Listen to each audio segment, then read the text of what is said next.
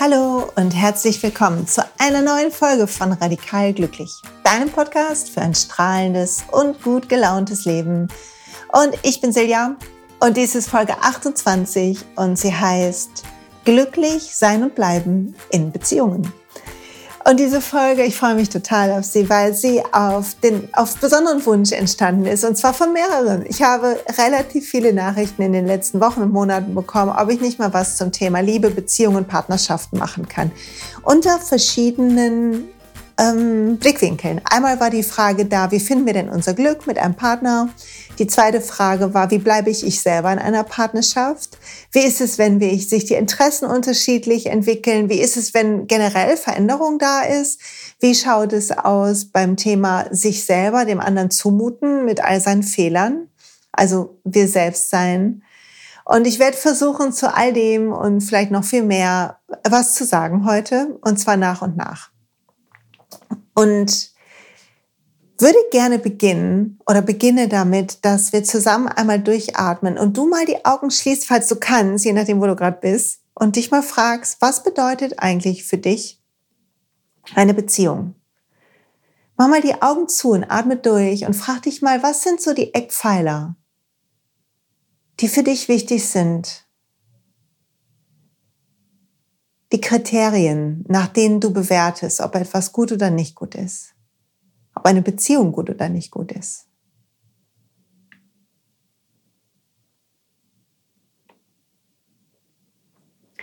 Und dann hast du vielleicht jetzt ein paar Sachen im Kopf. Sowas wie, wir stützen uns gegenseitig. Oder sowas wie, da kann ich mich auf den anderen verlassen und er sich auf mich oder sie sich auf mich.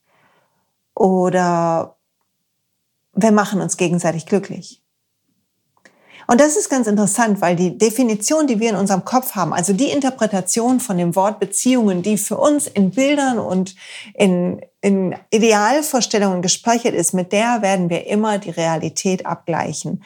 Und sie ist ein Produkt aus Filmen, die wir gesehen haben, aus der Beziehung, die wir in unserem Leben erlebt haben, insbesondere der Beziehung in dem Ort, wo wir groß geworden sind, also unser Elternhaus in den meisten Fällen.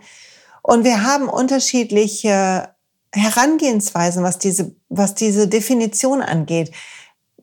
Ich habe früher immer gedacht, in einer Beziehung macht mich jemand glücklich und ich mache jemanden glücklich. Und das war eine sehr romantische Vorstellung, weil in meinem Kopf, sobald, also wenn es stimmte, dann müsste es so sein, dass in dem Moment, wo wir zusammen sind, die Welt besser ist. Und in dem Moment, wo wir zusammen sind, Probleme weniger werden. Und ich verstanden werde ohne viele Worte.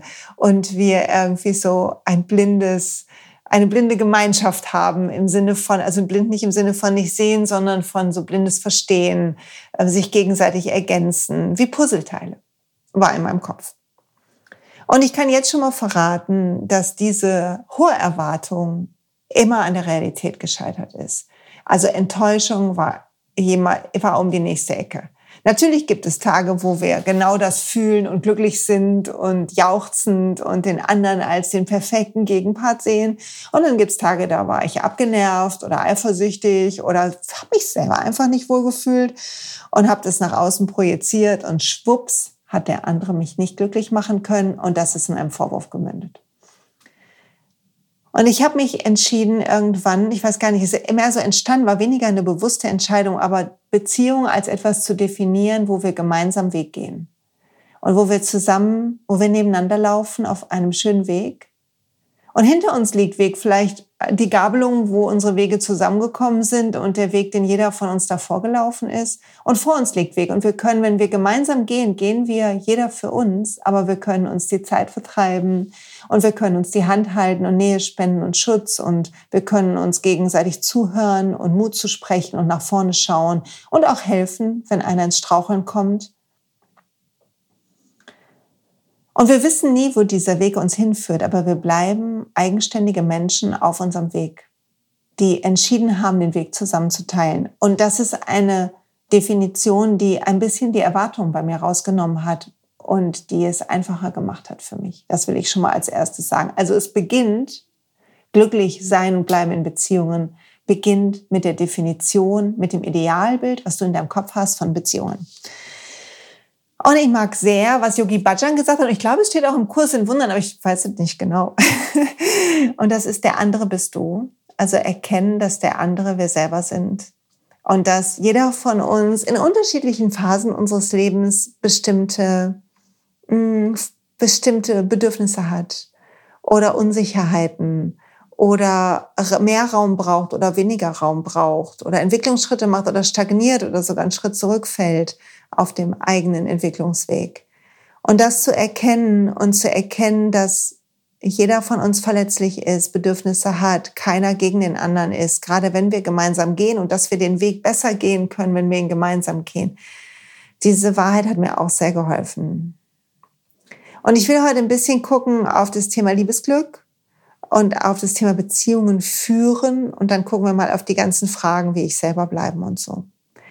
Und gucken wir mal auf Liebesglück. Also wann entsteht eigentlich Liebesglück? Und ich kann schon mal sagen, ich habe irgendwo mal gelesen, dass die Hirnscans von frisch Verliebten ähnlich aussehen wie die von geistig Kranken. Also von, ähm, von Leuten mit Wahnvorstellungen und so. Ich weiß gar nicht, habe die Quelle leider nicht gefunden in Vorbereitung auf diesen Podcast. Aber ich kann mich total daran erinnern, dass ähm, mein Mann kannte ich schon, also meinen heutigen Mann kannte ich schon ein paar Jahre und wir waren gute Freunde und eigentlich kam er für mich nicht wirklich in Frage. Einmal war ich in Beziehung, ähm, erst in der Ehe und später in einer anderen Beziehung. Und außerdem waren wir Freunde und ich habe andere Frauen kommen und gehen sehen und irgendwie hatte ich das Gefühl, nee, bei uns passt es nicht so gut und wir haben halt gerne Zeit miteinander verbracht und gequatscht und Spaß gehabt. Und irgendwann gab es einen Moment, da waren wir beide solo. Und vorher hat es schon mal ab und an in der Zeit, wo wir solo waren, insbesondere wo ich solo war, so ein bisschen für mich geknistert, wo ich dachte, na, vielleicht ist ja doch interessant. Und habe aber immer wieder gedacht, nee, nee. Und dann sind wir zusammen tanzen gegangen und uns näher gekommen und plötzlich war ich verliebt. Und ich habe eine ganze Zeit lang das nicht wahrhaben wollen, die ersten Tage, weil ich so Angst hatte.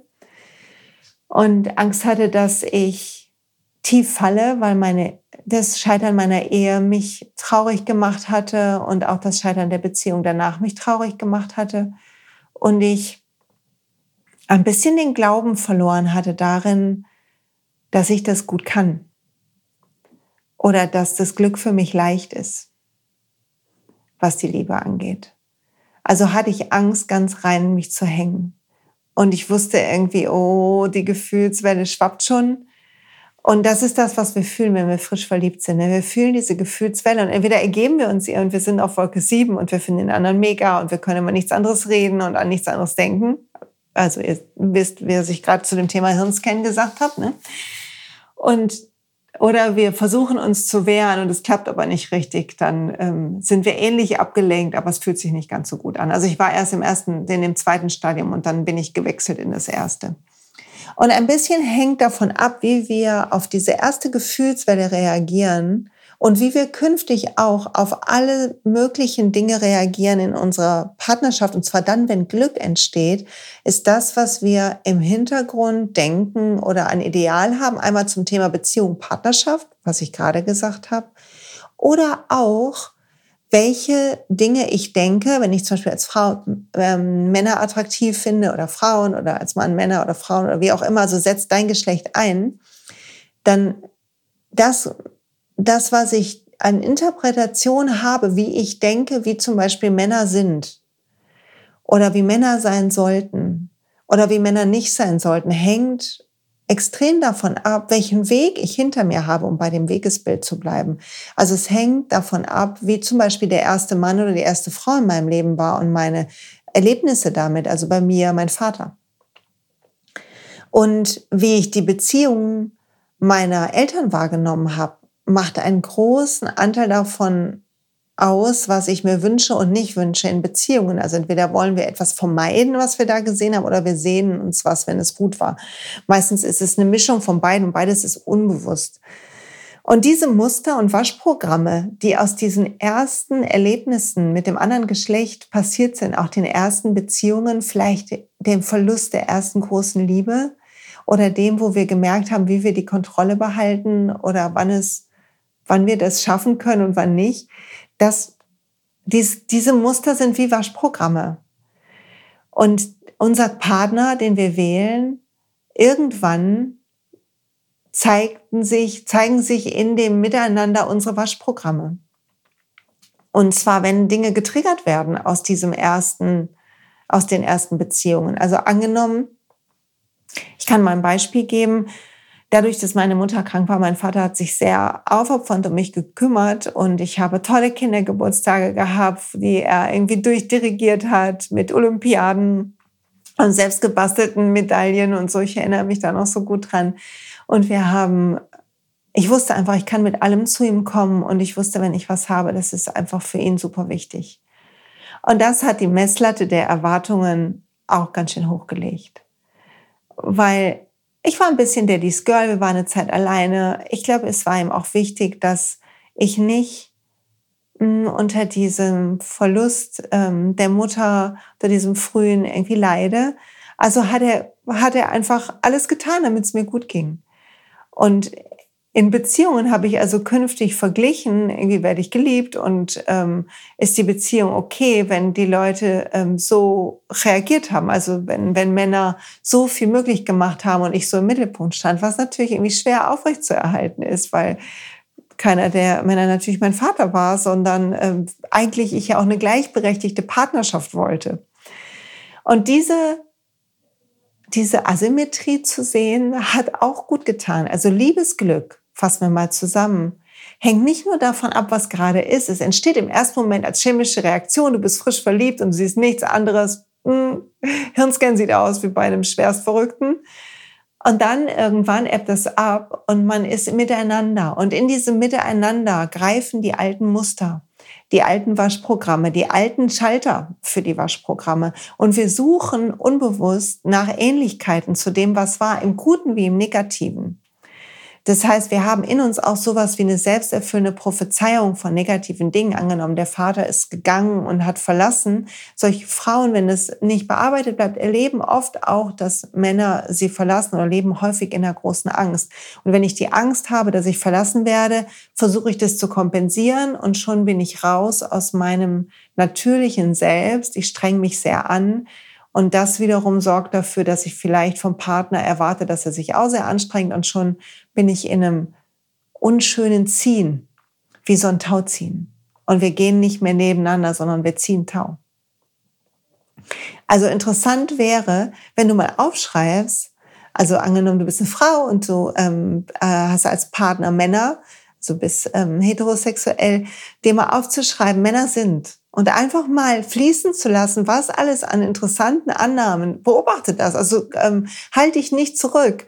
Also auch wenn da negative Sachen kommen, verurteile dich nicht dafür, sondern lass einfach mal gucken, was in deinem Kopf ist, weil die Sachen sind ja da. Und dann zu schauen, ach guck mal, interessant, das denke ich auch manchmal, wo kommt denn das her? Und das mal anzugucken und zu gucken, weil unsere, wenn du den Podcast schon länger hörst, dann weißt du, dass unsere Erinnerung verzerrt ist. Und wenn sie verzerrt ist, dann kannst du lernen, genauer hinzugucken. Du kannst lernen, Dinge positiv zu sehen, wo du nur noch das Negative siehst. Du kannst lernen, bewusst zu gucken, ob du allen vergeben hast, wenn jemand dir nicht gut mitgespielt hat. Und das wird einen Einfluss haben, Vergebung und das Hinschauen auch auf positive Aspekte, nicht nur auf Negatives. Oder wenn du jemanden auf ein Podest gestellt hast, einen Ex-Freund oder deinen Vater oder so, oder Ex-Freundin oder Mutter, ne, ähm, im anderen Falle, für das andere Geschlecht, dann kannst du gucken, oh, wie kann ich das realistischer sehen? Und wie sieht's denn gleichberechtigt für mich aus? Will ich wirklich jemanden, der so einen Ambrage um mich macht? Oder wird es nicht auch anstrengend sein, dann dem gerecht zu werden und das auch zu geben und, und, und? Also es macht Sinn, bei dem Liebesglück mal zurückzuschauen und sagen, was ist eigentlich die Grundlage? Auch hier die Definition, was sind die Waschprogramme? Wo kommen die her? Wie positiv oder kritisch schaue ich aufs andere Geschlecht? Und dann zu gucken, was meine Ideale sind. Und ich liebe total, weil wir alle das haben. Wir alle haben eine Vorgeschichte. Wir alle haben ähm, Eckart Tolle hat mal gesagt, die Schmerzkörper. Wenn du das nicht kennst, dann gucke auf jeden Fall die Videoserie dir mal an, die ähm, ich auf YouTube gemacht habe. Die, Schmerz, die Schmerzkörper von uns werden so viel aktiver oder sind so hochaktiv in Beziehungen. weil wir da eigentlich so viel Ideal haben wollen und weil wir dem anderen nah sein wollen und weil das unser vertrauter Ort ist. Wir teilen quasi die Höhle. Also reagieren wir schneller auf vermeintliche Gefahren, auf Bären in Anführungszeichen, wie ich das nenne. Und so springt unser Schmerzkörper schneller an. Also die, der Teil unseres Egos, der mit alten Emotionen aufgeladen ist. Und wenn wir uns dann wieder wie ein Kind fühlen, was zurückgesetzt wurde, reagieren wir auch genauso. Und dann kommt unser Waschprogramm von damals hoch. Also macht es Sinn, hinzugucken. Und ich liebe den Satz von Mutter Teresa. If you want to change the world, go home and love your family. Wenn du die Welt ändern willst, dann geh nach Hause und lieb deine Familie. Weil hier die Saat ist, um Gutes zu tun im Leben. Und ob du jetzt alleine wohnst und vielleicht einen Freundeskreis hast oder eine Partnerschaft, wo in getrennten Wohnungen wohnt oder ob du eine große Familie hast. Eltern hast du auf jeden Fall, wahrscheinlich, wenn sie noch da sind und oder Geschwister oder Tanten, Onkel, was auch immer los ist, zu versuchen, den anderen zu lieben und sich klar zu werden, wenn Dinge uns schwer fallen und wir hadern damit, welche alten Geschichten, welche Waschprogramme, welche Bewertungen und welche Idealvorstellungen uns da im Weg stehen. Das ist der erste Weg, der erste Schritt dahin. Okay, gucken wir mal weiter. Ich würde gerne mal einen kleinen Aspekt mal neben dem ähm, neben dem Thema Vorgeschichte hat ja unser Glück in Beziehungen, wenn ich jetzt mal yogisch drauf gucke, was mit dem Herzraum zu tun, mit dem Herzchakra. Und wir spüren wirklich manchmal auch, wenn wir uns zum Beispiel einsam fühlen, richtigen Schmerz in unserem Herz und in unserem Bauch. Und wenn wir gucken, wann das Herzchakra ausbalanciert ist, also nicht blockiert, und Chakra sind so Energieknotenpunkte in unserem Körper, kannst du dir vorstellen, dann haben wir hier eine Weite, die uns bedingungsloser lieben lässt. Und bedingungsloser heißt für mich freier von alten Erfahrungen und freier von idealisierten Erwartungen. Und wenn wir in dieser Freiheit aufeinander zugehen und vielleicht sogar nebeneinander gehen, dann fühlen wir nicht, weil Dinge getan werden, um uns etwas zu beweisen, sondern wir fühlen einfach, dass neben uns ein Mensch ist, den wir in unser Herz reingelassen haben. Und wenn es gut läuft, dann ist unser Herz offen für ganz viele Menschen. Es mag welche geben, die uns ganz nah sind und die wir jeden Tag sehen, mit denen wir eine Familie gründen oder was auch immer. Und es mag welche geben, die sehen wir nur ganz selten, aber sie alle haben Platz in unserem Herzen und wir sind frei von Bedingungen. Und diese, diesen Gedanken von Bedingungen, ich finde, der passt so schön zu dem, was ich gerade gesagt habe, über der Interpretation von dem, was Männer tun sollen oder Frauen tun sollen oder dem, was wir sehen in unserem Leben oder dem, wie Beziehungen sein wollten, was alles genährt ist durch Erfahrungen, durch Altes, durch, durch die ersten Dinge, die wir hierzu gelernt haben. Und zu sagen, ich bin eher im Jetzt, ich tauche ein in diesen Raum und wenn du jetzt einen Atemzug nimmst und dein Herz einfach mal weitest, einfach weil die Rippen sich dehnen, wenn du atmest und dieser Bereich um deine Lunge herum wächst und sinkt wieder bei der Ausatmung. Und du kannst es verstärken, indem du an jemanden denkst, den du gerne magst, mit dem du gern Zeit verbringst Du kannst fühlen, was es macht, wenn du an die Person denkst und denk vielleicht an noch jemanden, den du gerne magst. Tiere können es auch sein oder Menschen. Und fühl, wie das ist, wenn du in Verbindung bist, wenn du schwingst, was hier unten ist. Und hier im Herz haben diese ganzen Bedingungen und so weiter, diese ganzen Ängste von uns zu kurz zu kommen, keinen Platz. Hier sind wir nur, hier ist unsere innere Stimme, unser wahres Selbst. Und hier ist Ausdehnung, wenn wir sie zulassen. Darum liebe ich ja die Verbindung von Yoga und Coaching so, weil wir im Coaching daran arbeiten können, welche alten Geschichten haben wir, welche Verletzungen haben wir vergeben, können wir die genauer hingucken, sodass unsere Erinnerung nicht so verzerrt ist, können wir positiv in unsere Zukunft gucken. Und im Yoga zu schauen, wie wir durch zum Beispiel das Schulter nach hinten rollen und die Hände hinter dem Po zu verschränken und dann ein bisschen wegzuziehen, die Arme von dem Po und dem Rücken, sodass das die Brustbein sich hebt und die Rippen sich vorne ein bisschen dehnen und die Brustmuskeln sich dehnen und zu fühlen, dass das zum Beispiel hilft. Hilft, freier zu sein. Die körperliche äh, Bewegung hilft uns, offener zu bleiben. Also wann immer du das Gefühl hast, du drohst dich zu verschließen, denk entweder daran, was du am anderen liebst, und wie wir alle auf unserem Weg vielleicht manchmal Fehler machen oder irgendwie stolpern oder so. Und dann zieh die Hände vielleicht ein Stück weg von deinem Rücken oder nimm die, heb die Arme zur Seite, Handfläche nach vorne und schieb die Schulterblätter am Rücken zusammen, sodass du fühlen kannst, dass in dir die Kapazität ist, jeden so zu nehmen, wie er ist. Weil das ist unsere wahre Natur, aus yogischer Sicht zumindest.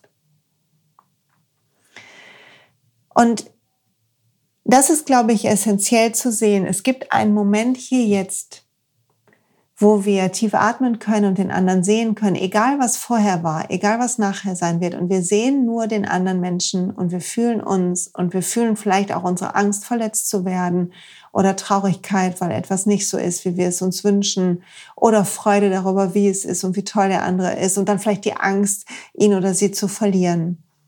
Aber wir können den anderen sehen in unseren Gedanken oder wenn er wirklich vor uns ist. Und wir können in unserem Herzen die Liebe fühlen. Und gleichzeitig können wir in unserem Kopf den Strudel an Gedanken, an Erwartungen, an Regeln, wenn man eine glückliche Beziehung hat, dann muss es aber so und so sein, hören. Und das sind zwei Ebenen in uns, wie immer. Und ich möchte ganz gerne jetzt im nächsten Schritt darauf gucken, wie ist es eigentlich, wie können wir in Beziehungen glücklich bleiben? Also angenommen, wir haben unsere, wir klären immer weiter unseren Blick auf Männer, auf Frauen, unseren Blick auf Beziehungen. Wir versuchen eine gesunde Definition für Beziehung zu finden.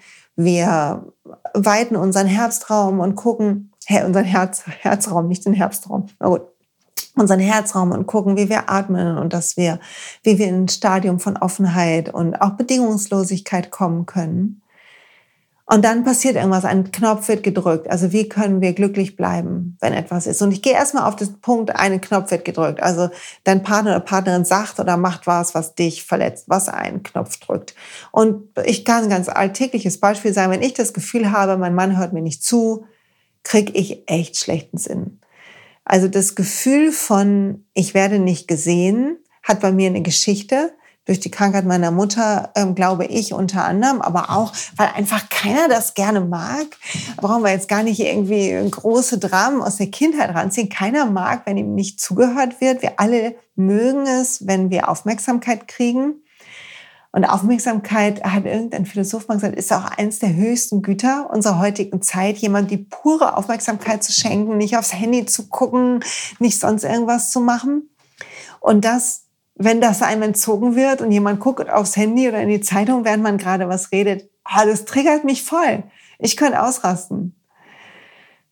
Und jetzt gibt's verschiedene Möglichkeiten, damit umzugehen. Und ich kann jetzt sagen, meine Entwicklung kann ich dir sagen. Also früher wäre ich sofort laut geworden, das kann wohl nicht sein, und Drama und heulen und rausrennen und tierische Palaver. Vor allen Dingen für mich, aber für mein Gegenüber natürlich auch. Aber ich habe mich selber richtig runtergezogen durch das Ganze, durch die krasse Interpretation. Er guckt auf die Zeitung, war bei mir nicht, er ist gerade abgelenkt, sondern es ist ihm egal, was ich sage. Es ist ihm generell egal, wie es mir geht. Also ich habe eine generalisierende negative Bedeutung dem beigemessen. Und mal unabhängig von Geschichten und so weiter, wo das jetzt herkommt, davon mal abgesehen, das hat nichts damit zu tun, mit dem anderen zu tun. Das ist unser eigener Kladderadatsch in unserem Kopf und das ist so wichtig zu sehen. Zu sehen, okay, ich kann jetzt hier ausrasten und den anderen verantwortlich machen für mein Glück. Was bedeuten würde, wenn die Leute in meinem Umfeld sich nur perfekt benehmen, dann wäre ich total glücklich. Jetzt magst du vielleicht nicken und sagen, ja, ja, ist aber so.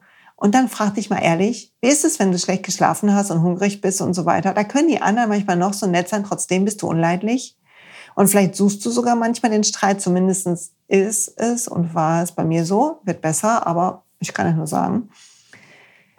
Und der Kurs in Wundern sagt, die Erlösung liegt in uns.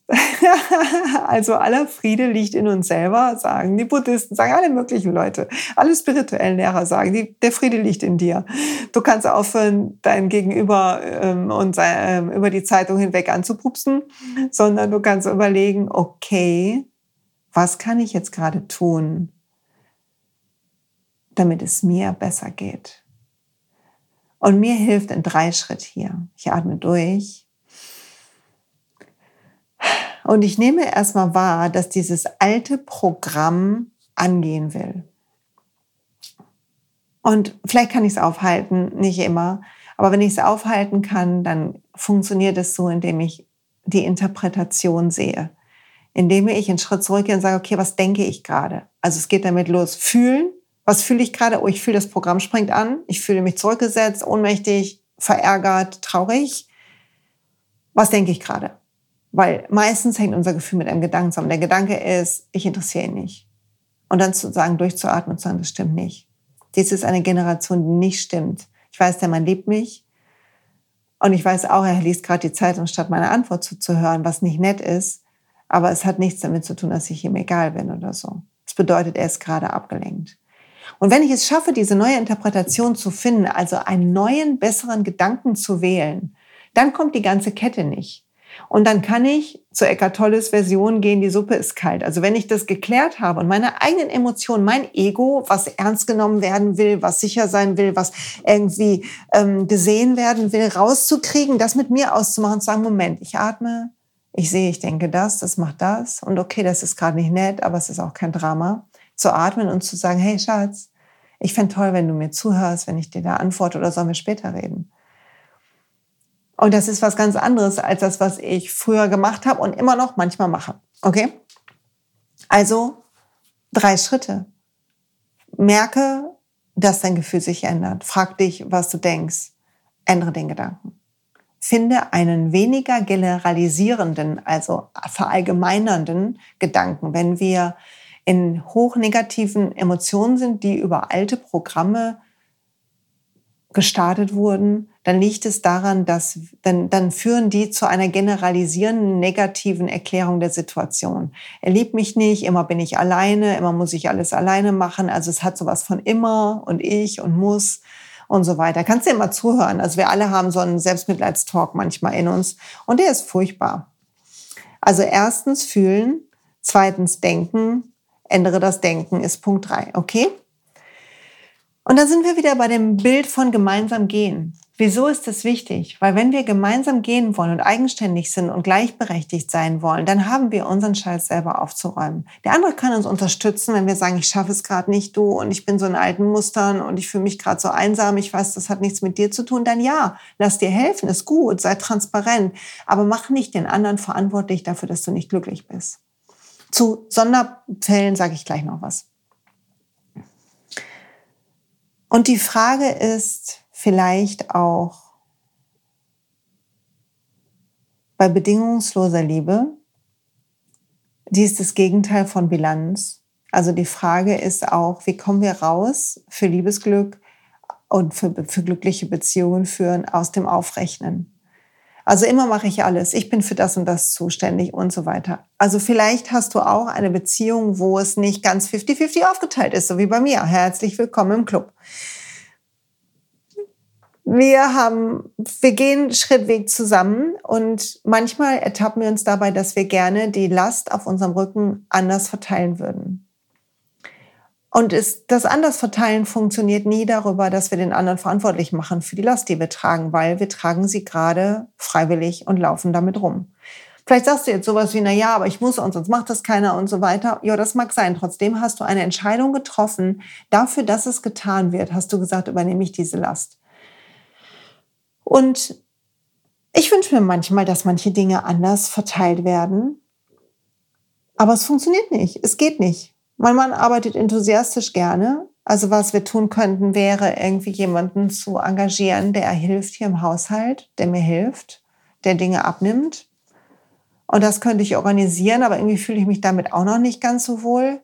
Und solange ich das nicht machen möchte, sondern daran festhalte, dass ich es mache, habe ich ihn nicht verantwortlich zu machen, weil eigentlich war es von Anfang an klar, dass neben dem Job wenig anderes möglich ist. Also das ein weiterer Punkt wäre neben dem Kontrollieren, wenn ein Waschprogramm anspringt, zu gucken, wann gehst du in eine Bilanz, wo überall rechnest du auf. Ob das Geld ist, ob das Energie ist, ob das Zeit ist, ob das liebe Gesten sind, ob das Nähe ist, ob das wer verführt wen ist. Keine Ahnung, ich weiß es nicht. Hör damit auf. Hör auf, aufzurechnen. Weil wenn du aufrechnest, ist es ein Zeichen davon, dass die Angst regiert und dein Ego Angst hat, zu kurz zu kommen. Und wenn du aufrechnest, dann bedeutet es, dass alles, was der andere tut, ein Gegen Part ist zu dem, was du getan hast. Und es bedeutet auch, wenn der andere viel tut, dass du auch viel tun musst. Also das Schöne in Beziehungen wird plötzlich ein Ort von Druck. Oh nein, jetzt hat er mir so was Teures geschenkt, boah, dann muss ich nächstes Mal mich aber auch ins Zeug legen. Und schon haben wir Stress. Was ein Quatsch. Wenn du etwas schenken willst, schenk etwas. Wenn du etwas haben willst, was besonders ist, dann wünsch es dir. Warte, oh Gott, das ist noch ein dritter Punkt. Warte nicht darauf, dass irgendwas von deinen Augen abgelesen wird. Wir alle schließen von uns selbst auf andere. Und es mag sein, dass du eine versierte Beobachterin oder ein versierter Beobachter bist und manchmal goldrichtig liegst mit den Geschenken und Überraschungen, die du machst. Bravo. Nicht alle von uns sind so drauf. Die meisten haben das Gefühl, oh, das könnte schön sein und wir liegen, also ich liege manchmal so einfach 20 Prozent rechts, links daneben. Und mein Mann genauso. Und das ist nicht schlimm, aber wenn ich was habe, was 100 Prozent passt oder wenn ich was habe, was ich mir gerade sehr wünsche, dann ist es wichtig, das zu sagen. Und sich auch dann genauso darüber zu freuen, wenn der andere über sein Ego springt und nichts ganz eigen ausgedachtes machen will, sondern etwas tun will, Einfach nur, damit du glücklich bist und dir das gibt oder schenkt oder besorgt, was du haben wolltest. Falls ihr euch überhaupt was schenkt. Also Bilanzen über Bord werfen. Hör auf. Sie bedeuten, dass du an Mangel glaubst. Sie bedeuten, dass du glaubst, du könntest zu kurz kommen. Was in der Liebe nicht sein kann, Liebe dehnt sich aus. Und wenn du das Gefühl hast, ich kriege zu wenig Aufmerksamkeit, dann Besprich das mit deinem Partner, aber nicht aus dieser Energie raus von ich kriege zu wenig, sondern sorg dafür, frag dich, wieso habe ich die Sehnsucht, mehr Aufmerksamkeit zu bekommen? Ah, ich möchte gerne wichtig sein oder ich möchte, das ist für mich ein Kriterium, dass ich geliebt werde. Frag deinen Partner, hey, wenn ihr euch unterhaltet, wie zeigst du mir eigentlich, dass du mich liebst? Und vielleicht kommen ganz andere Sachen dabei raus. Also wir alle haben eine unterschiedliche Währung davon, wie Liebe bezahlt ist falsch, aber wie wir Liebe zeigen. Und vielleicht checkst du gar nicht, was dein Partner macht und wir denken, unsere Währung in unserem Kopf wäre die richtige. Also Bilanzen sein lassen, sie bedeuten, dass du ein Mangeldenken hast, vielleicht auflösen, wo das Mangeldenken herkommt und dich darum kümmern, dass in dir selber ein, ein Gefühl von Fülle aufsteigt. Und dazu komme ich jetzt, weil das ist so wichtig. Warte, ich muss einen Schluck trinken.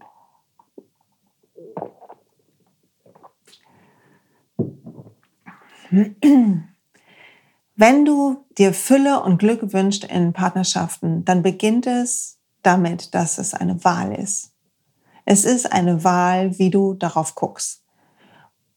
Und es ist eine Wahl, was du siehst. Und es heißt nicht, dass du nicht klare Bedingungen haben kannst. Also es gibt bei uns klare Bedingungen. Ich, also ich bin, ich führe keine offene Beziehung, da bin ich kein Freund von. Das glaube ich ist für mich nichts. Und deshalb haben wir zum Thema Treue zum Beispiel ganz, ganz klare, glasklare Bedingungen, Spielregeln miteinander vereinbart. Und wir haben Spielregeln zum Thema, wie, wie das ist, unausgesprochen und ausgesprochen, wenn jemand von uns krank ist, dass der andere sich kümmert. Und wir haben Regeln dazu, dass wir füreinander da sind. Und das heißt nicht, dass sie alle ausformuliert sind, aber das sind so, das ist der Rahmen unserer Beziehung. Das ist uns beiden wichtig. Das ist die Basis, auf die wir uns geeinigt haben, das Fundament. Und ansonsten versuche ich, wann immer mein Mann anders ist als ich, oder auch bei Freundinnen, wenn Freundinnen anders sind als ich, ich versuche, so gut ich kann, mein Mangeldenken zu unterdrücken, zu wahrzunehmen und den Gedanken zu sehen und zu ändern, wie ich es gerade beschrieben habe und den anderen zu betrachten mit Wohlwollen, mit Liebe, mit Zuversicht. Was ist der bestmögliche Grund, warum der andere das so macht? Wieso glaubst du, der, dein Partner macht es so und so? Und guck mal, ob du auch positive Begründungen finden kannst, selbst für Dinge, die sich für dich nicht positiv anfühlen. Ich mache dir ein Beispiel gerade schon gesagt, Mensch, boah, manchmal würde ich gerne das Thema Haushalt echt anders verteilen, aber ich bin nicht bereit, mir richtig eine Hilfe zu holen. Also irgendwie kümmere ich mich auch nur so halb darum, entlastet zu werden. Ich stelle mir natürlich vor, dass irgendwie mein Mann nach Hause kommt und kocht. Der hat aber gar keinen Bock auf Kochen und er arbeitet super gerne und lang. Jetzt könnte ich denken, dass er nicht kocht, er will sich nicht um uns kümmern und ne, ne, ne, ne, ne, ne, wir sind dem nicht wichtig und immer bleibt alles an mir hängen. Mangeldenken.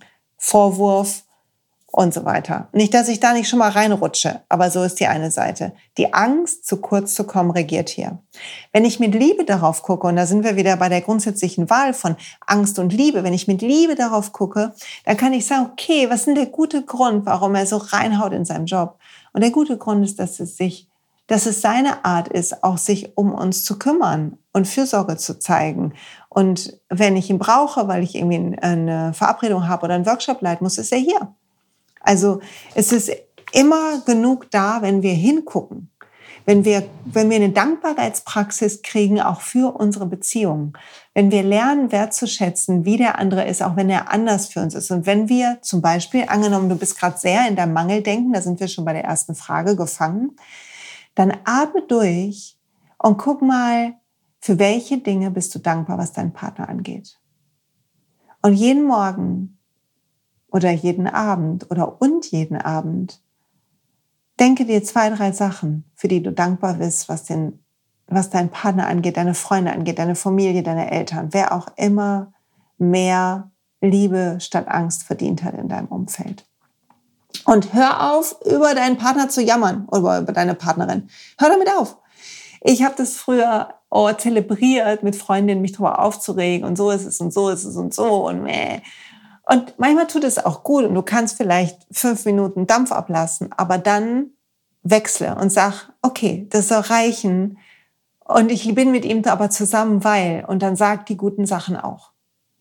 Weil einmal deine Freundin und deine oder dein Partner, wenn du über Freundinnen schimpfst, ein ganz verzerrtes Bild von der anderen Person bekommen, was ihr nicht gerecht wird, weil es gibt einen Grund, warum diese Menschen in deinem Leben sind oder warum du diesen Menschen an deiner Seite gewählt hast, neben dir auf dem Weg, warum ihr gemeinsam Wege geht. Und es ist die Energie zwischen euch. Ein Teil von dir wird sich schämen dafür, wenn ihr euch das nächste Mal seht. Und das wiederum wird entweder dazu führen, dass du denkst, das hat er aber auch verdient und wieder in die alte Geschichte einsteigst oder das hat sie aber verdient. Oder es wird dazu führen, dass du denkst, du musst es kompensieren und dich sonst irgendwie schräg aufführst. Und es wiederholt euch raus aus der Liebe und aus dem Vertrauen, aus dem Miteinander. Und wenn wir, da wir von uns auf andere schließen, wenn wir schlecht über andere sprechen, denken wir, dass auch andere schlecht über uns sprechen. Also wenn deine Sorge ist, dass über dich schlecht gesprochen wird im Freundeskreis, dann frag dich mal, hm, machst du das auch manchmal? Also oft zeigt es ein Verhalten von uns. Ich habe entschieden, dass mein Mann der Supermann ist. Er ist ein toller Mann, ich liebe ihn total. Und ja, wir haben unsere Kämpfe hier und wir streiten und wir sind manchmal nerven wir uns voll ab und so weiter. Das gehört dazu. Aber die Basis steht nicht zur Debatte, weil das Fundament fest ist. Und jeden Tag versuchen wir beide bewusst auf das Positive zu gucken im anderen und die Angst nicht gewinnen zu lassen. Und die Angst kann aus alten Waschprogrammen kommen oder darin, weil dich Veränderungen irritieren oder weil du merkst, du veränderst dich und es irritiert dich, wo wir beim Thema Veränderung werden. Und Veränderungen machen immer ein bisschen Unruhe. Veränderungen machen immer ein bisschen Unruhe, weil wir aus unserem sicheren Kokon, aus unserer Couch aufstehen, raus aus der Komfortzone ein Stück gehen. Und das macht uns Angst. Und wenn wir es beim anderen sehen, macht es uns auch Angst. Wenn wir uns bei uns sehen, macht uns auch Angst. Und dann, Achtung, wenn wir in Angst sind, dann kriegen wir so ein besser-schlechter Ding. Was ist, wer ist jetzt besser, wer ist schlechter, wer muss sich mehr anstrengen, wer weniger? Oh, weia. Wenn du das merkst, atme durch. Denk dir, okay, ich bin dankbar für meinen Partner und ich will voll Zuversicht sein. Und ich bitte darum, dass wir das schaffen. Und ich bin bereit, dafür was zu tun und frag dich, wonach sehnst du dich gerade? Wenn du dich nach Verständnis sehnst, dann guck mal, verstehst du dich gerade gut? Oft wollen wir vom anderen das, was wir innen selber nicht fühlen können. Also wenn du gerade das Gefühl hast, boah, meine ganze Welt kommt ins Wanken, so wie das bei mir manchmal ist durch diesen ganzen Yoga-Weg und alles. Und wenn du das hast, dann atme durch und sag, okay, meine Welt wankt gerade. Und ich weiß aber, dass es ein Fundament gibt, auf dem ich stehe und mach dir dein Fundament deutlich. Deins von deinen eigenen Werten, von dem, was dir wichtig ist, von dem, was du sicher weißt, nämlich für mich, dass ich gehalten werde, dass das Universum hinter mir steht oder Gott oder was du glaubst, dass es in mir eine innere Stimme gibt, die mich führt und leitet, dass wir alle ein Licht in uns tragen, was nach außen scheint und dass, dass dieses Licht in jedem ist und wir über den Schmerzkörper hinaus auf dieses Licht schauen können. Und dass in dem Moment, wo ich mir das verdeutliche, ich mein eigenes Licht plötzlich wieder fühlen kann. und fühlen kann, dass es okay ist und wir das schaffen werden und dass es irgendwie gehen wird. Und dann gucke ich auf meinen Partner und versuche sein Licht zu sehen und versuche das Fundament zu sehen, auf dem wir stehen. Und vielleicht kannst du uns sagen, oh, im Moment verstehe ich mich gerade selber nicht und kannst ein bisschen das teilen mit dem anderen, dann geht ihr Weg zusammen. Wenn aber der andere wieder hier die Sicherheit geben muss, ist es wie der andere muss mich glücklich machen. Und dann wird es schwer in Veränderungen. Also wer in Veränderungen Angst hat, dem fehlt die Zuversicht. Und der, ich hatte eine Zeit lang, und ich erlebe das in Coachings auch, so einen spirituellen Wettkampf, habe ich es, glaube ich, mal hier genannt. So ein, ähm, ja, ich glaube, ich entwickle mich weiter, aber mein Partner nicht so. Jeder hat seinen, seinen Rhythmus auf dem Weg. Und ich habe eine ganze Zeit lang gehofft, dass mein Mann endlich irgendwie meditieren beginnt und Yoga habe ich auf der, in der Folge mit Bettina geteilt. Und das war so mittel erfolgreich, wie ihr mitbekommen habt. Aber wisst ihr was? Der findet seinen eigenen Wege zu meditieren, ob das beim Laufen ist oder wenn, wenn andere Dinge sind. Und er nennt es vielleicht nicht meditieren, aber er kommt aus seiner Art zur Ruhe. Und wenn wir dann manchmal reden und ich mich verirre in meinen Gedankenschleifen, dann sagt er zwei Sätze und er hat es so klar vor Augen. Und genauso ist es manchmal umgekehrt. Und so können wir gegenseitig Weg miteinander gehen und uns gehen lassen. Und nicht verrückt werden, nur weil der andere gefühlt einen Meter hinter uns ist oder zwei Meter vor uns. Weil der Weg, den gehen wir eh zusammen. Und es ist wurscht, wo wir sind auf diesem Weg. Hauptsache, wir sind verbunden. Und wir haben, die sind bereit, ihn zusammenzugehen. Also ich fasse mal zusammen.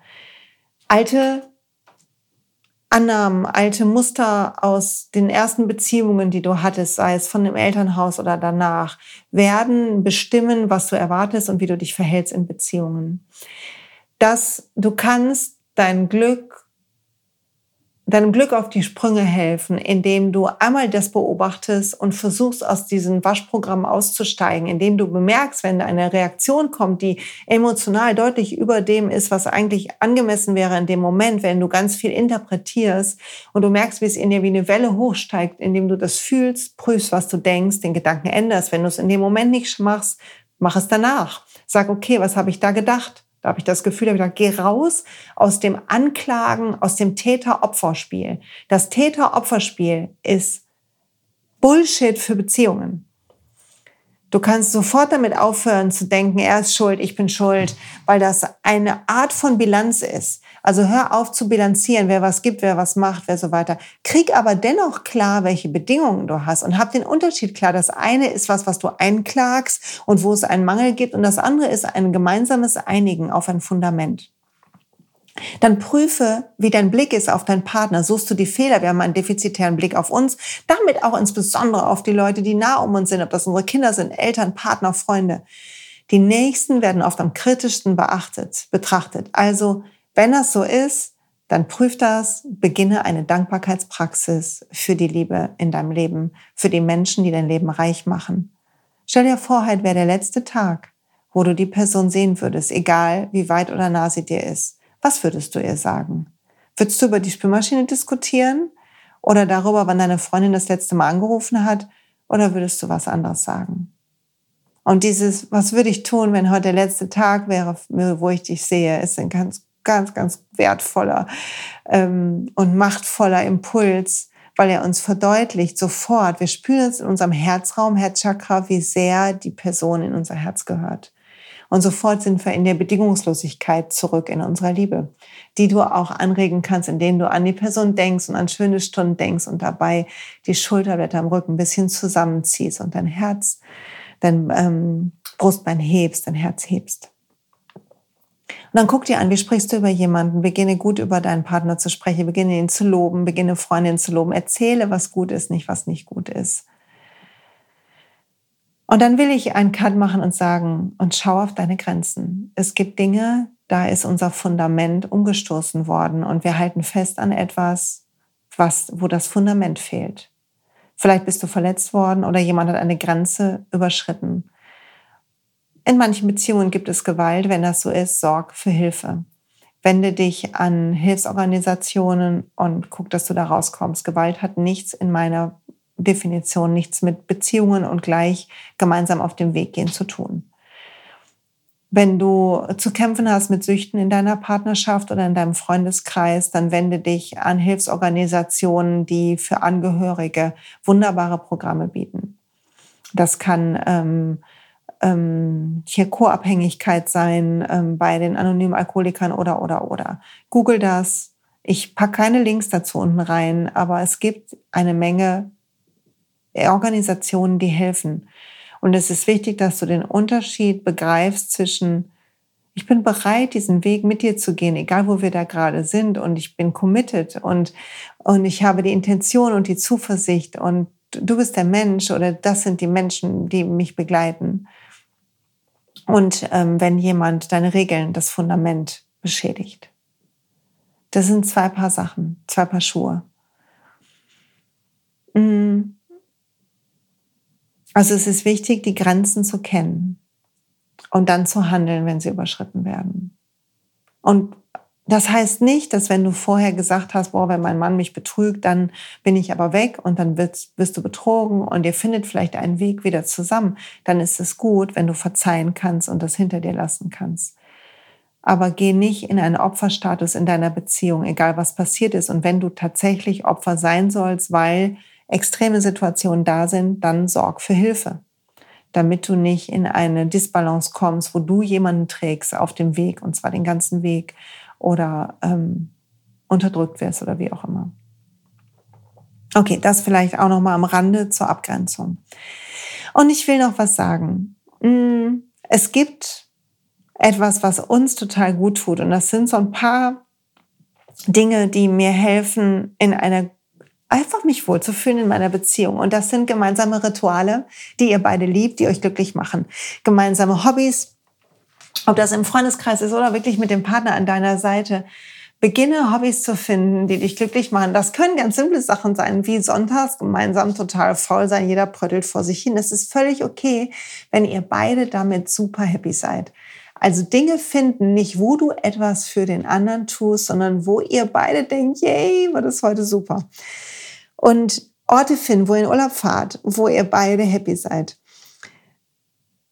Was auch immer das ist, sich gemeinsam erinnern, und wirklich betone ich hier auf gemeinsam erinnern an schöne, besondere Momente, tut auch so gut. Da drin schwelgen, wie man sich kennengelernt hat, wie der erste Kuss war, ähm, sich Komplimente machen, auch jetzt noch. Ganz, ganz wichtig, Nähe zu finden, auch körperliche Nähe und ähm, Hand zu halten, Freundinnen zu drücken, dem anderen zu sagen, was man schätzt, dem anderen zu sagen, wie dankbar man ist. All das hilft, Interesse zu haben, auch für das, was der andere tut, den Tag über, für die Sorgen des anderen, nicht nur von dir selber erzählen wollen, sondern umgekehrt auch, auch zuhören wollen, Fragen stellen wollen, verstehen wollen, Gemeinsamkeiten suchen wollen, statt die Nicht-Gemeinsamkeiten zu finden. Und nicht Recht haben wollen, sondern dem anderen einfach Raum geben sein zu dürfen, neben dir sein zu dürfen.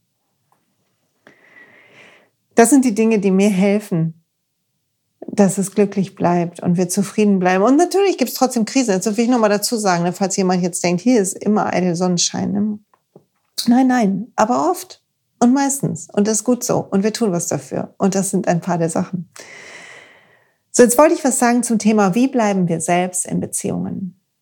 Du bleibst du selbst, wenn du nicht bilanzierst, und wenn du nicht denkst, der andere müsste dich glücklich machen oder du müsstest den anderen glücklich machen, weil Bilanz, genauso wie das Gefühl, ich muss den anderen glücklich machen, bedeutet, dass du, so wie du bist, nicht reichst. Und es bedeutet, dass du oder so wie du dich veränderst, nicht mehr reichen könntest. Und das ist Quatsch. Es geht nicht darum, was du tust, sondern um dein Sein. Und da auch um das Sein lassen. Also um das jemand anderen sein zu lassen. Und wenn du du selber bleiben willst, dann sei du selber. Und hör auf, kompensieren zu wollen und dich anzustrengen und so weiter, weil du denkst, du bist nicht gut. Und das ist oft die schwerste Übung. Und da spreche ich aus Erfahrung. Der Glaubenssatz, ich bin nicht gut genug, ist zumindest in mir riesengroß gewesen. Und ich kriege ihn immer mehr und mehr in den Griff und es wird immer besser. Und er geht mir immer noch manchmal, springt er auf meinen Weg vor mich und rüttelt mich kräftig durch. Und wenn ich denke, ich bin nicht gut genug, dann sofort sehe ich den Blick meines Partners kritisch, meines Mannes, und ich denke, er sieht auch, dass ich nicht gut genug bin. Und dann gibt es zwei Möglichkeiten, nämlich, dass ich sauer auf ihn werde und äh, das unmöglich findet, dass er mich nicht gut genug findet, dabei hat er noch gar nichts gesagt oder getan. Ich interpretiere nur aufgrund meines eigenen Zustandes sein Tun unter dieser Wolke quasi. Ich sehe sozusagen grau. Und das Zweite ist, dass ich versuche, das zu kompensieren und dann strengen wir uns besonders an und dann haben wir das Gefühl, wir können nicht wir selbst sein. Also das prüfe mal, wie das für dich ist und dann sorg dafür, dass du auf deinem Weg auch genug Raum hast der andere darf Raum haben, du darf auch, darfst auch Raum haben. Guck, dass du eine Morgenpraxis hast, in der du dich erdest und deinen Tag startest. Guck, dass du eine Abendpraxis hast, ein paar Momente für dich, wo du den Tag durchgehst, wo du dafür sorgst, dass du klar und, und gut einschlafen kannst. Guck, dass du immer wieder über den Tag Dinge tun kannst, die du liebst. Und selbst wenn du mal sagst, okay, heute machen wir die Radtour, wenn ich so gerne Rad fahre, aber ich mache heute die Radtour, weil ähm, das liebt meine Familie so dann hab klar, dass du danach oder davor oder währenddessen ruhig Dinge tun kannst, die dir auch gut tun und genieß es trotzdem. Also sei nicht in dem Widerwillen zu dem, was du tust, sondern genieß die Radtour, atme tief durch und sag, okay, danach würde ich gerne einmal kurz für zehn Minuten auf meine Matte und gönn dir diese zehn Minuten und zwar ohne schlechtes Gewissen. Und dass wir Raum für uns haben und Raum für das Gemeinsame lassen, das hilft uns auch, wir selbst zu sein.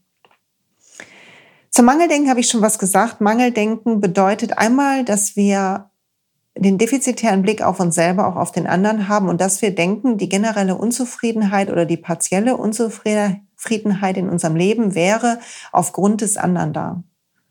Was ein Irrglaube ist. Frag dich, wieso bin ich gerade unzufrieden? Frag dich, was kann ich dagegen tun? Nichts im Außen, weder ein Ortswechsel noch ein ähm, Nichts im Außen kann, keine Veränderung im Außen kann den Frieden in dir schaffen. Wir können günstigere Bedingungen schaffen, aber die Saat für Frieden und Gelassenheit liegt in uns. Und es ist gut festzustellen, wenn der Ort, wo du gerade bist, dir nicht gut tut oder das, was du tust, dir gerade nicht gut tut oder vielleicht auch dir gemeinsame Angewohnheiten und Schleifen deiner Beziehung nicht gut tun aber sprich sie nicht aus dem Kontext von Mangel an, sondern kümmere dich erst darum, dass du wieder siehst, was auch gut ist, dass du wieder siehst, wo du gut bist, dass du wieder siehst, was an deinem Leben gut ist.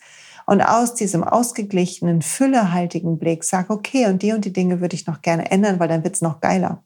Und das ist ein ganz anderes Gespräch, was du führst. Und du kannst gern sagen, hey, mein Schatz, wenn wir das und das machen, dann fühle ich mich nicht so wohl und ich kann mir vorstellen, das zieht mich irgendwie runter und können wir es nicht so machen und da würde ich mir wünschen, gerade weil ich so gern mit dir zusammen bin und du kannst Dinge ansprechen. Falls du unsicher bist, wie das geht, hör nochmal die Kommunikationsfolge, alles, was du über Kommunikation wissen solltest. Und dann wird es besser mit dem Mangeldenken. Weil das Mangeldenken beginnt bei dir. Also lass deinen eigenen Mangel los, kreiere Fülle in deinem Leben. Und Fülle kreierst du, indem du dankbar bist. Fülle kreierst du, indem du siehst, was ist. Und indem du liebst, was ist und wertschätzt, was ist und den blauen Himmel siehst, statt dich auf die Wolken zu fokussieren, bei deinem Partner und bei dir. Und das macht's besser. Das ist eine tägliche Übung. Kann ich sagen, eine tägliche Übung, weil defizitär fällt uns so viel leichter. Dann wurde ich gefragt, wie ist es denn, wenn der Interessenunterschied zu groß ist? Keine Ahnung, was ist zu groß? Wie ist dein Ideal von Beziehungen? Wünschst du dir einen Mann, der, weiß ich nicht, vielleicht mit dir Yoga macht und meditierend neben dir auf der Matte sitzt? Ich habe davon Abstand genommen und bin heute ganz froh darüber, weil so hat jeder seins und wir berichten uns voneinander. Konzentriere dich darauf, wo Gemeinsamkeiten da sind. Es ist eine Art von Mangeldenken zu denken, dass die Interessen so unterschiedlich sind. Konzentriere dich, wo Gemeinsamkeiten sind. Frag dich, was würdet ihr beide gern machen? Oder sprich mal drüber, wie würdet ihr euch beide gerne fühlen? Vielleicht sowas wie Leichtigkeit oder Freude fühlen im Miteinander oder Anziehung oder Erotik oder was auch immer. Und dann frage ich, okay, wann, wann fühlst du das? Und was, was wären für dich Dinge, die das geht? Sprich darüber mal mit deinem Partner. Und dann überleg, schmiede Pläne. Was könntet ihr tun? Was könnt ihr jetzt gerade tun? Oder mal machen gemeinsam. Ich habe zum Beispiel, ähm, davon träume ich gerade, ich würde gerne mal einen Töpferkurs machen. Ich glaube, dass das mir Spaß macht.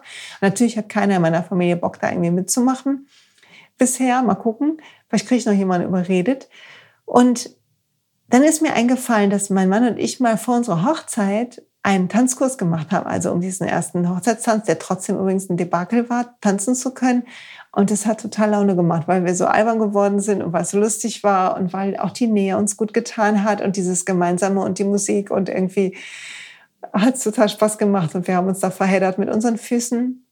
Also habe ich gedacht, irgendwann sollten wir nochmal einen Tanzkurs machen. Das wäre toll. Und das heißt nicht, dass wir hier irgendwie, keine Ahnung, äh, Turniere tanzen werden. Das heißt einfach nur, dass wir was tun können, was sich gut anfühlt für uns beide. Und das können wir finden. Das können wir immer finden. Und auch hier wieder erkenn die Grenze an. Wenn das alles gemacht, du das alles gemacht hast und du siehst die Fülle und das weitere und es geht dir gut und trotzdem hast du das Gefühl von, ihr driftet aufeinander und nichts hilft, dann guck, ob das Fundament weggerutscht ist. Schau dahin. Von, von der Ferne immer schwer zu sagen. Aber ansonsten würde ich sagen, ist, die Interessensunterschiede sind zu groß, eine Art von Mangeldenken. Sich annehmen und zumuten mit allen Fehlern. Auch hier ist die Frage von, ich bin nicht gut genug und kann ich das dem anderen zeigen? Ja. Ich empfehle sehr Brené Browns ähm, Vortrag, bei, ähm, Vorträge zum Thema ähm, Verletzlichkeit oder auch ihr Buch Verletzlichkeit macht stark. Wenn wir Weg zusammen gehen wollen, dann dürfen wir uns selber Raum geben und dem anderen Raum geben. Und wir dürfen die Seele im anderen sehen und unsere Seele sehen. Und wir dürfen ganz wir selber sein. Je mehr wir es schaffen, Kompensation und Masken fallen zu lassen, umso besser wird unsere Beziehung, umso liebevoller, umso glücklicher werden wir. Und das ist das, was wirklich zählt. Also sich annehmen und zumuten ist wertvoll, ist gut ist etwas, was wir lernen müssen, weil Scham dazu gehört und vielleicht haben wir Angst, wir ausgelacht werden oder, oder, oder, aber es wird dich frei machen. Also es beginnt damit, dass du es selber annimmst und dass du verstehst, dass du gut genug bist, egal was ist und egal was du tust oder machst und dass du, wie soll ich sagen, dass du das, mm, dass du das darfst dass du sein darfst, wie auch immer du bist und dass du dazu stehen darfst und dass dir vergeben wird und dass du dir vergeben hast und dass du auch dem anderen dich zumuten darfst, insbesondere mit deinen Unsicherheiten und mit deiner Angst. Also Fassaden fallen lassen, authentisch sein, weil dann können wir wirklich Kontakt haben und den anderen sehen und uns wirklich stützen. Macht keinen Sinn, sich vorzugaukeln, dass wir irgendwie alles äh, gecheckt hätten. Es macht gar keinen Sinn. Okay, dann bin ich noch gefragt worden, wie ist es denn mit Erwartungen? Da habe ich schon was zu gesagt und mit Veränderungen. Zu Veränderungen vielleicht noch etwas. Veränderungen sind die Frage von, traust du dich, dem anderen davon zu erzählen? Manchmal haben wir Angst vor neuen Plänen oder Gedanken oder so zu erzählen, weil wir die selber für uns noch fremd finden und dann haben wir Angst vor Kritik oder vor Zweifeln oder Widerspruch. Und dass wir das dass wir davor Angst haben, zeigt, dass wir selber noch nicht ganz fein damit sind. Also wenn du irgendwas hast, wie zum Beispiel, ich würde gerne mit Yoga anfangen oder Meditation tut mir wirklich gut und du glaubst es total, dann wirst du es erzählen können und wird dir Spaß machen. Das kannst du auch gern machen, teil das. Aber teil das ohne ein, ich bin besser als du, weil ich meditiere. Also mach keinen spirituellen Wettkampf oder sonstigen Wettkampf, keine Bilanz. Und manchmal haben, denken wir so, oh, ich bin unglücklich in meinem Job, vielleicht sollte ich mich mal selbstständig machen, aber wir selber sind noch voller Zweifel. Dann teile es noch nicht. Dann warte vielleicht noch und lass es in dir ein bisschen wachsen. Nicht bis du ganz sicher bist, aber bis du so weit bist, dass eine Kritik von außen oder eine Nachfrage von außen dich nicht total verunsichert. Und wenn dein Partner sich verändert, dann versuch dran zu bleiben, versuch zu sehen, was das Gute daran ist, versuch zu erkennen, wieso er das gerade so macht oder sie das gerade so macht oder wenn eine Freundin sich verändert, versuch so wohlwollend du kannst darauf zu gucken. Und manchmal gehen Sachen auch auseinander für einen Moment oder für immer. Und auch dann ist es so. Und dann darfst du trauern und darfst erkennen, dass sie an der Weggabelung sind. Aber bis dahin hast du hoffentlich jetzt nach dieser Folge ganz viele Möglichkeiten gefunden, anders drauf zu gucken. Und ich habe keine Ahnung, wie lange ich gequatscht habe. Gefühlt, diese Folge ist ewig lang geworden. Stunde oder so. Wenn du bis hierhin zugehört hast, dann danke ich dir auf jeden Fall fürs Zuhören. Und ich hoffe, du hast einen schönen Blick gekriegt auf das Thema Beziehungen. Ich verlinke unten drunter einen Blogpost zum Thema Motive in Beziehungen den, der mir sehr, wo, was, wo ich drin was erkläre, was ich von Tony Robbins habe und äh, mit einem Video von Tony Robbins drin, was mir total geholfen hat, ein bisschen auf das Thema meine Bedürfnisse, die Bedürfnisse meines Partners, die Währung in Anführungszeichen, die wir haben zum Thema Liebe und was uns wirklich wichtig ist zu gucken. Das hat mir total gut getan. Also vielleicht magst du einfach da draufklicken. Unten in den Show Notes ist es drauf und dir das anschauen. Und im Blogpost zu diesem Podcast ist es auch verlinkt, genauso wie ein Buch, aus dem ich noch zitieren werde gleich. Das heißt Rückkehr zur Liebe von Marianne Williamson und basiert ein bisschen auf dem Kurs in Wundern. Und was wunderschön ist, zum Thema Liebe und Partnerschaften auch zu lesen. Und ich verlinke euch unten rein die Eckart Tolle Reihe zum Thema Schmerzkörper, weil wir darüber gesprochen haben.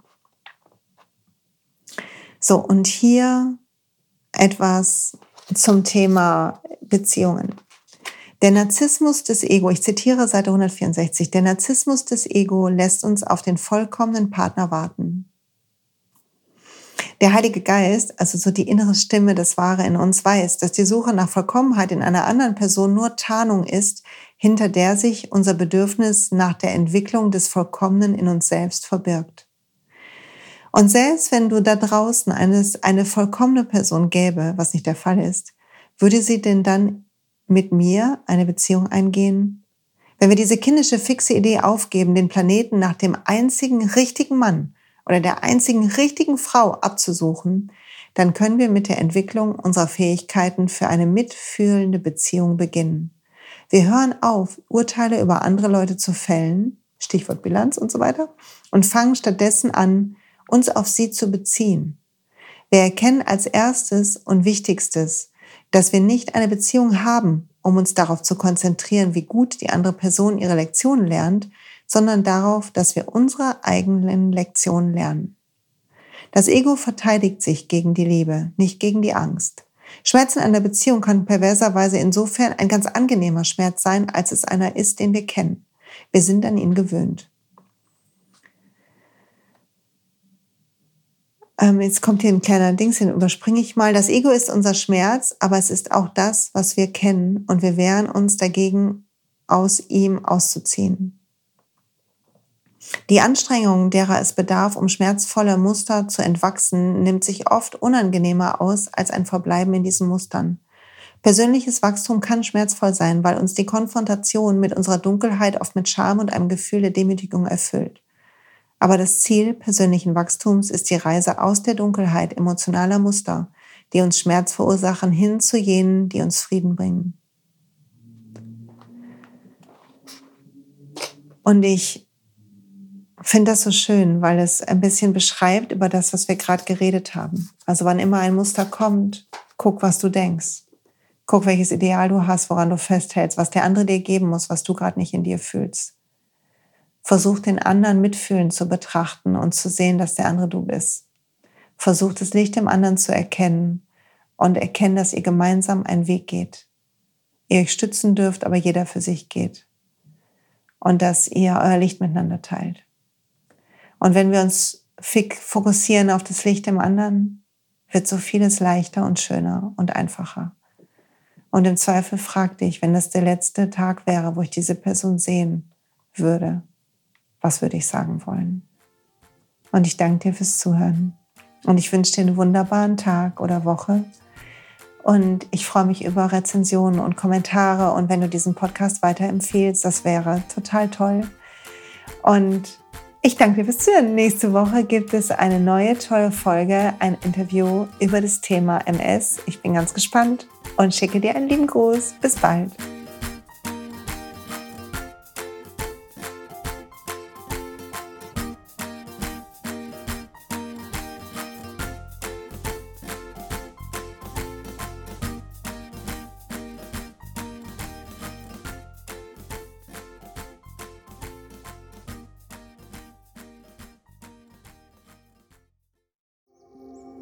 Und pst, es gibt einen neuen Podcast von mir, der ursprünglich auf einer von mir geschaffenen Kursplattform nur zur Verfügung gestellt wurde. Er heißt Zurück zur Natur und ich beschreibe darin, wie ich ätherische Öle und Supplements nutze und was ich den Leuten, die das mit mir entdecken, rate. Wenn du also Lust hast, auf diesem Weg auch mir ein bisschen zuzuhören, dann findest du zurück zur Natur überall da, wo du auch diesen Podcast findest. Viel Spaß beim Zuhören.